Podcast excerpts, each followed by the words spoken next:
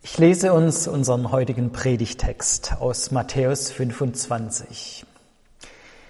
Wenn der Menschensohn in seiner ganzen Herrlichkeit kommt, begleitet von allen Engeln, dann wird er auf seinem Königsthron sitzen. Alle Völker werden vor ihm versammelt werden und er wird die Menschen in zwei Gruppen teilen, so wie ein Hirte die Schafe von den Ziegen trennt. Die Schafe stellt er rechts von sich auf und die Ziegen links. Dann wird der König zu denen an seiner rechten, rechten Seite sagen, Kommt her, euch hat mein Vater gesegnet. Nehmt Gottes Reich in Besitz, das er seit Erschaffung der Welt als Erbe für euch bereithält. Denn als ich hungrig war, habt ihr mir zu essen gegeben. Als ich Durst hatte, bekam ich von euch etwas zu trinken. Ich war ein Fremder bei euch und ihr habt mich aufgenommen. Ich hatte nichts anzuziehen und ihr habt mir Kleidung gegeben. Ich war krank und ihr habt für mich gesorgt. Ich war im Gefängnis und ihr habt mich besucht. Dann werden die, dann werden sie, die nach Gottes Willen gelebt haben, fragen, Herr, wann bist du denn hungrig gewesen und wir haben dir zu essen gegeben oder durstig und wir gaben dir zu trinken? Wann warst du als Fremder bei uns und wir haben dir Gastfreundschaft gewährt? Und wann hattest du nichts anzuziehen und wir haben dir Kleider gebracht? Wann warst du denn krank oder im Gefängnis und wir haben dich besucht. Der König wird ihnen dann antworten, das will ich euch sagen. Was ihr für einen meiner geringsten Brüder oder für eine meiner geringsten Schwestern getan habt, das habt ihr für mich getan. Dann wird er sich denen an seiner linken Seite zuwenden und sagen, Geht mir aus den Augen, ihr Verfluchten, ins ewige Feuer, das für den Teufel und seine Engel bestimmt ist. Denn ich war hungrig, aber ihr habt mir nichts zu essen gegeben. Ich war durstig, aber ihr habt mir nichts zu trinken gegeben. Ich war als Fremder bei euch, aber ihr habt mich nicht aufgenommen.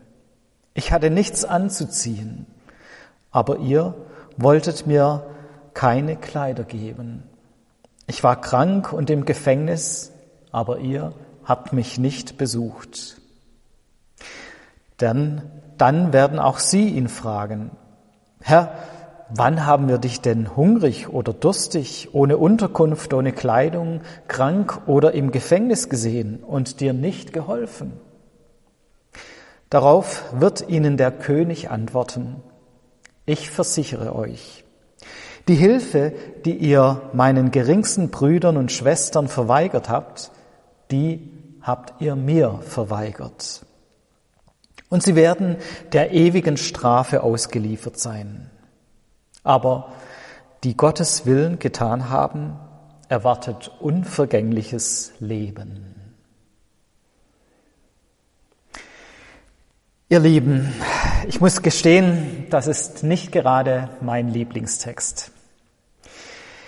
Wenn der Text nicht für diesen Sonntag für die Predigt vorgeschlagen worden wäre, ich hätte ihn ganz sicher nicht von mir selbst aus ausgesucht.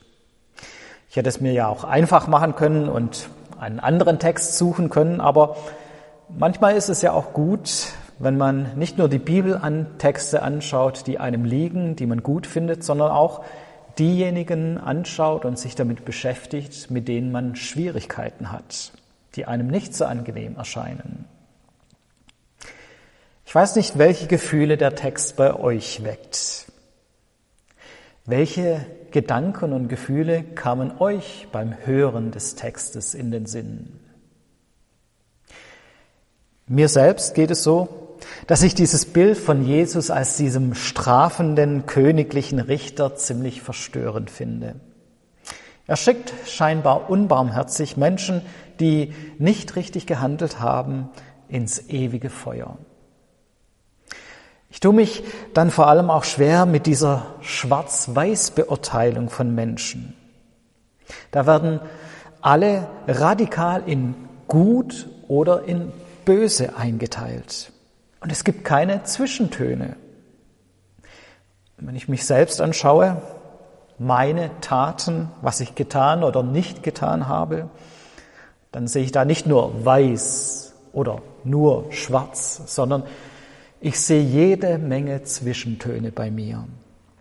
Manchmal halte, handle ich gut und richtig, andere Male aber auch falsch und oft irgendwo dazwischen drin. Ich bin nicht nur ganz gut oder ganz böse, sondern irgendwo mittendrin. Und schließlich finde ich am schwierigsten, dass diese Gerichtsentscheidung in gut oder böse an rein moralischen Taten festgemacht wird. Das klingt für mich sehr nach Werkgerechtigkeit. Die einen handeln gut und werden mit dem ewigen Beleben belohnt.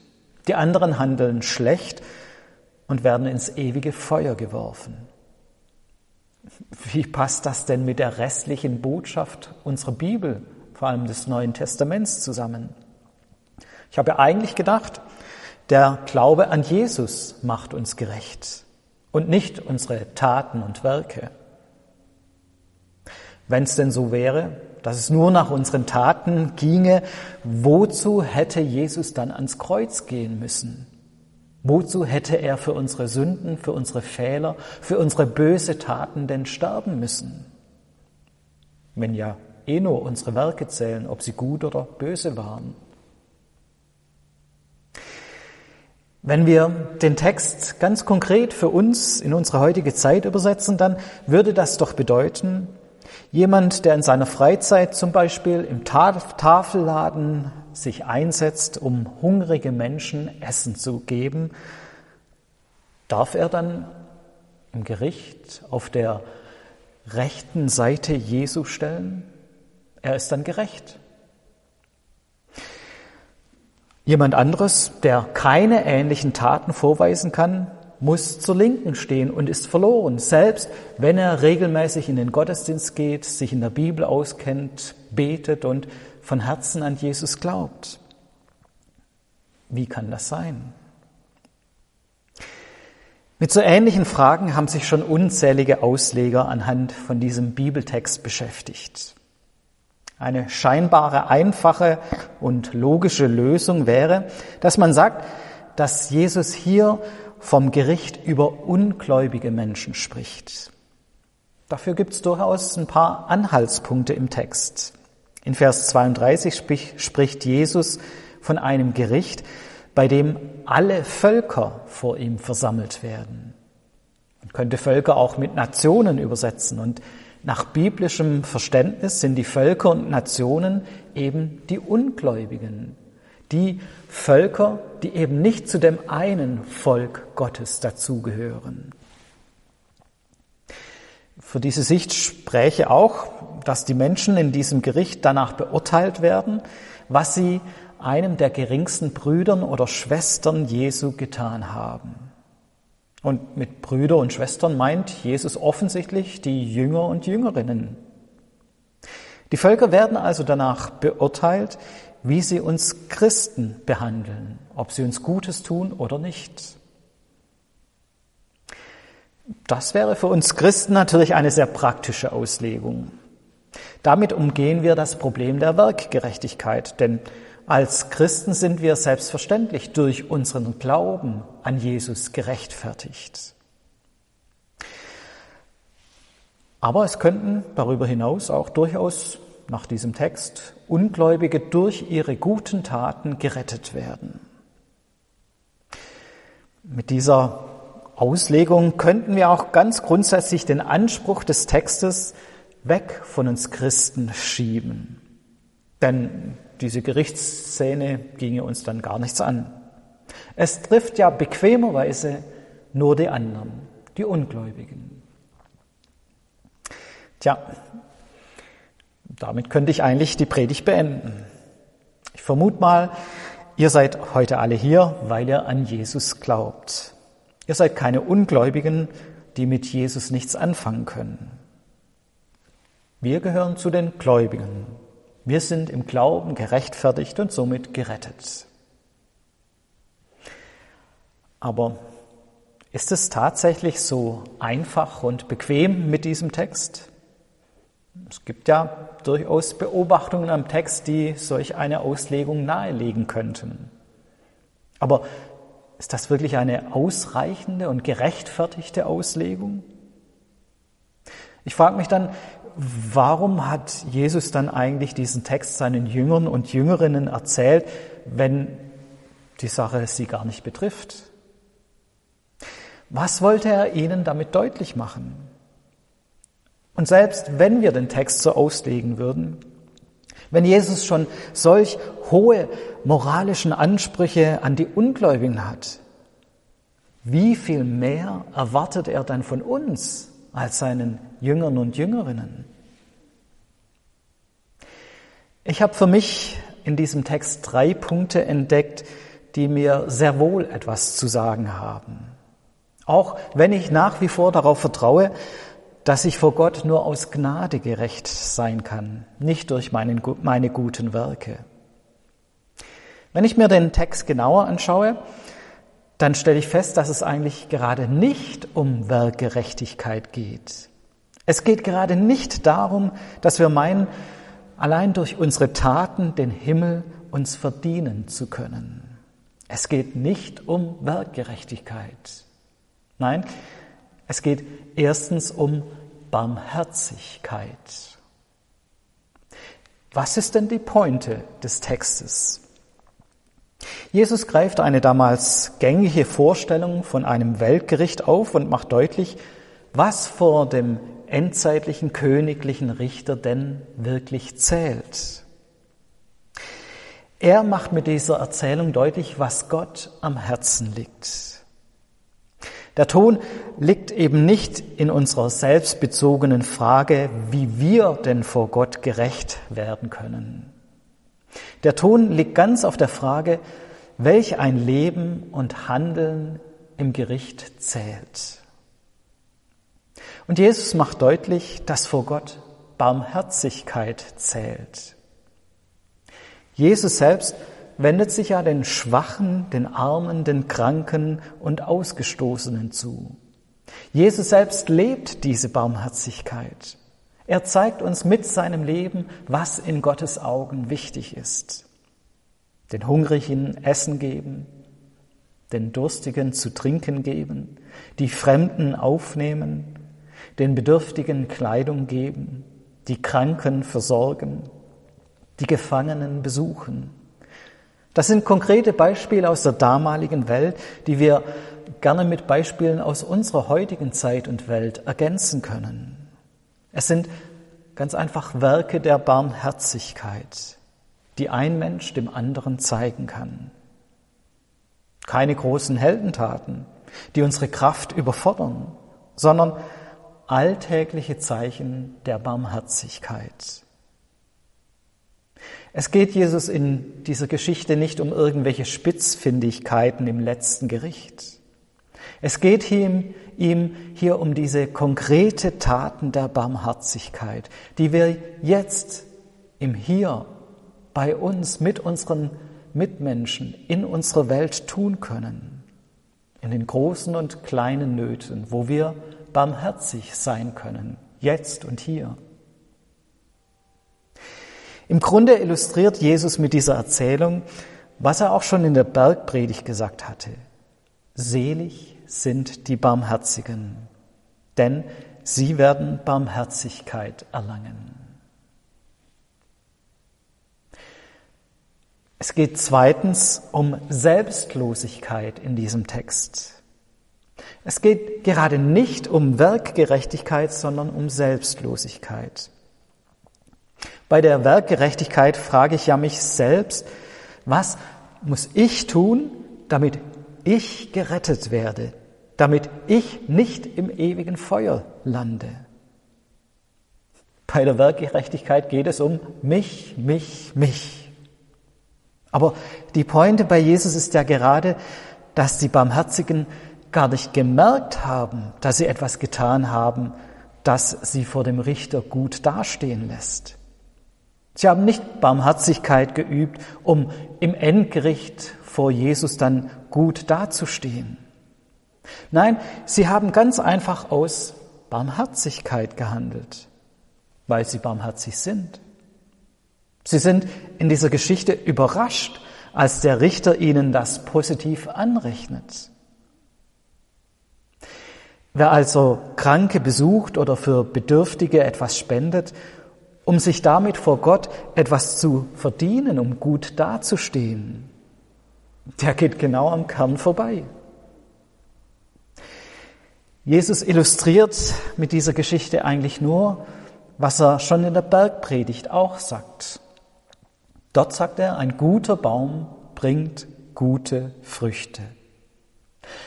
Ein barmherziger Mensch tut automatisch auch Werke der Barmherzigkeit, ganz ohne Berechnung. Er sorgt sich nicht darum, wie viel Barmherzigkeit muss ich zeigen, um im Endgericht durchzukommen.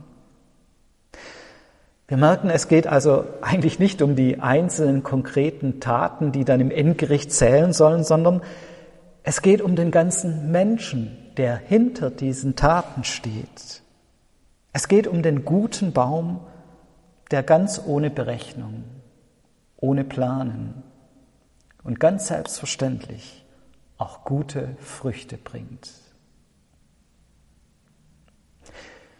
Schließlich geht es drittens um Gottesdienst. Das ist noch eine weitere interessante Zuspitzung in diesem Text.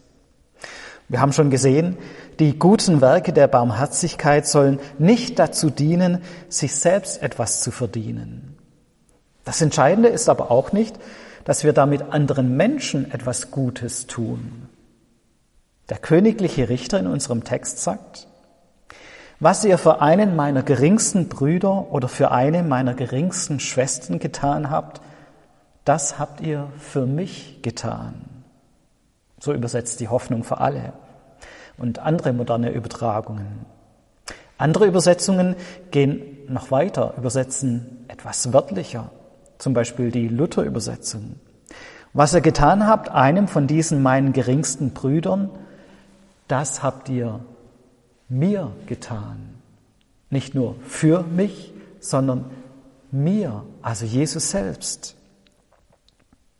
Wir merken, es geht also nicht nur um Werke der Barmherzigkeit für andere Menschen, es geht um Werke der Barmherzigkeit für Gott selbst oder ganz wörtlich genommen an Gott selbst. Wer anderen Menschen Gutes tut, der tut damit dem königlichen Richter, Jesus Christus und Gott selbst etwas Gutes. Man könnte sagen, wir tun damit nicht nur anderen einen Dienst, sondern wir tun Gott einen Dienst. Im Grunde illustriert Jesus mit dieser Geschichte auch eine grundlegende Aussage, mit der er die ganze Bibel zusammenfasst.